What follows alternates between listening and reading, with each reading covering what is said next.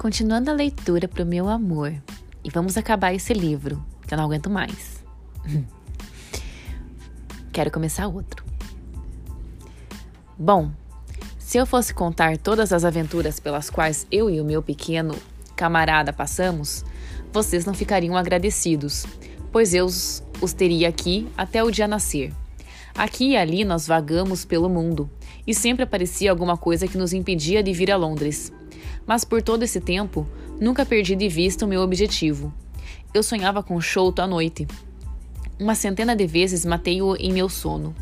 Finalmente, no entanto, uns três ou quatro anos atrás, vimos-nos na Inglaterra. Não tive muita dificuldade em descobrir onde Chouto vivia e tratei de saber se ele tinha vendido o tesouro ou se ainda o mantinha consigo. Fiz amizade com alguém que poderia me ajudar, cujo nome ou nomes não vou dizer, pois não quero meter ninguém mais em um buraco. E logo descobri que ele ainda tinha as joias. Então procurei chegar até ele de muitas maneiras, mas ele era muito astuto e sempre tinha dois lutadores além dos filhos e o seu Kit, Kit Mutgar para protegê-lo. Um dia, no entanto, fiquei sabendo que ele estava morrendo. Corri para o jardim imediatamente, louco de raiva que ele pudesse escapar das minhas garras daquele jeito.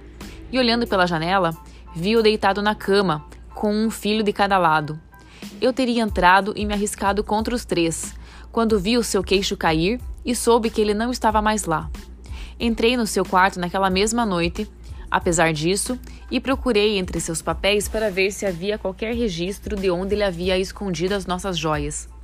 Mas não havia uma linha. Saí tão amargurado e furioso quanto um homem pode ficar. Antes de sair, pensei que se um dia encontrasse meus amigos Six novamente, seria uma satisfação contar-lhes que havia deixado alguma marca do nosso ódio. Então rabisquei o nosso signo dos quatro, como estava no mapa, e prendi-o sobre o peito dele. Seria demais que ele fosse para a cova sem alguma lembrança dos homens que havia roubado e enganado.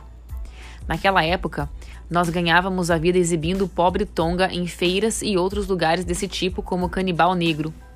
Ele comia carne crua e fazia a sua dança de guerra. Então nós sempre tínhamos um punhado de centavos ao final de um dia de trabalho. Eu continuava a receber notícias de Pond Carey Lodge e por alguns anos não havia notícia alguma, a não ser que estavam caçando o tesouro. Mas finalmente veio o que havia tanto tempo esperávamos. O tesouro havia sido encontrado. Ele estava no teto da casa, em cima do laboratório químico de Bartolomeu Chouto. Fui lá imediatamente e dei uma olhada no lugar, mas não conseguia ver como, com minha perna de pau, eu conseguiria escalar até aquela altura.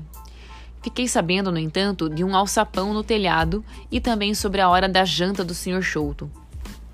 Pareceu-me que eu conseguiria solucionar o problema facilmente através de Tonga. Trouxe-o comigo com uma longa corda amarrada na cintura.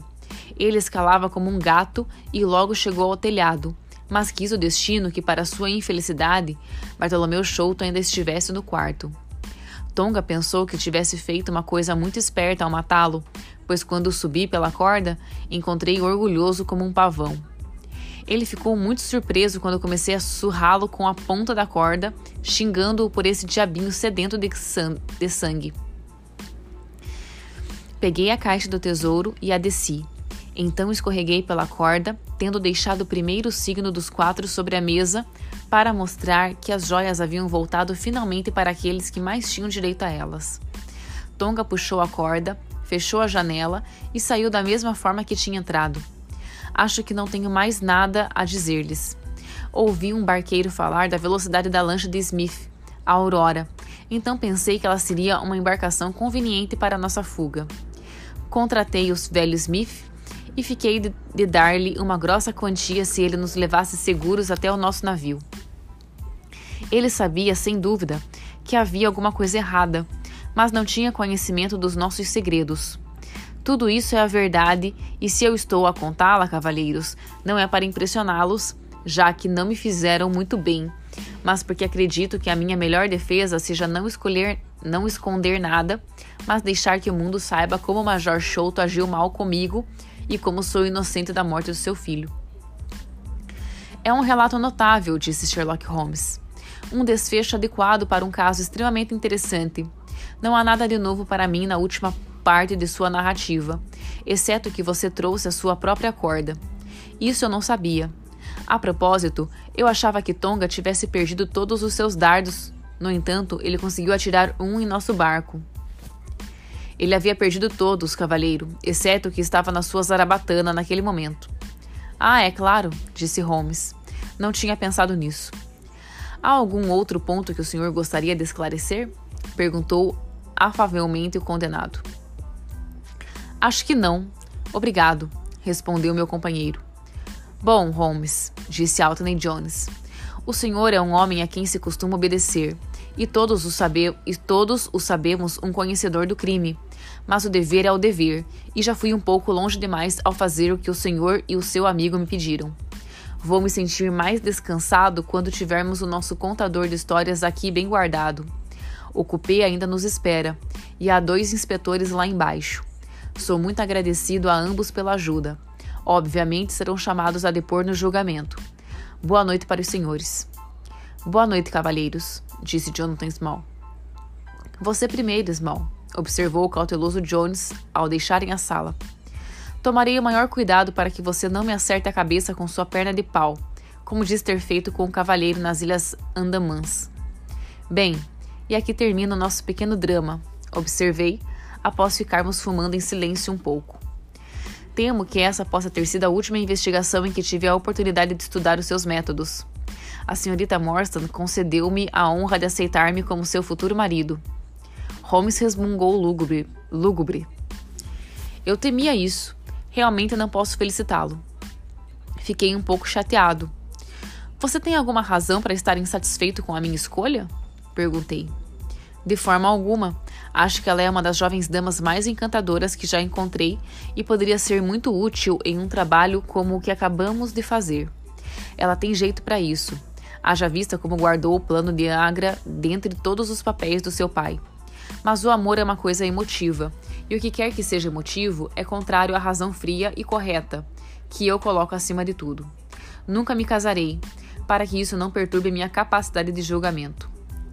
Confio, disse rindo, que a minha capacidade de julgamento possa sobreviver a esse desafio. Mas você parece cansado. Sim, é a reação que está chegando. Estarei em frangalhos por uma semana. Estranho, eu disse. Como isso que em outro homem eu chamaria de preguiça, alterna-se em você com acessos de esplêndida energia e vigor. Sim, respondeu ele tenho em mim os predicados de um grande vagabundo e também de um camarada bastante ativo. Seguido, penso nas linhas do velho Goethe. Ixi, meu amor, eu não vou conseguir ler porque tá em alemão. É assim. Pena que a natureza fez de ti um só indivíduo, embora houvesse matéria para um homem bom e um patife. Entendeu? Pena que a natureza fez de ti um só indivíduo, embora houvesse matéria para um homem bom e um patife.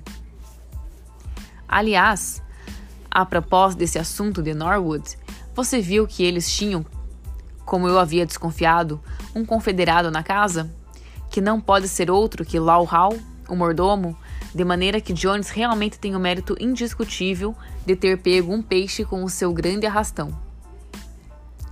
A divisão me parece bastante justa, observei. Você fez todo o trabalho neste caso. Eu arranjei uma esposa, Jones ficou com o mérito e o que resta para você? Para mim, disse Sherlock Holmes, ainda resta o frasco de cocaína e estendeu para ele a mão comprida e branca. E acabou, meu amor. Viu? Rapidinho. Faltava pouco, mas eu não aguentei, de soninho. Hum, tô esperando você. Um beijo.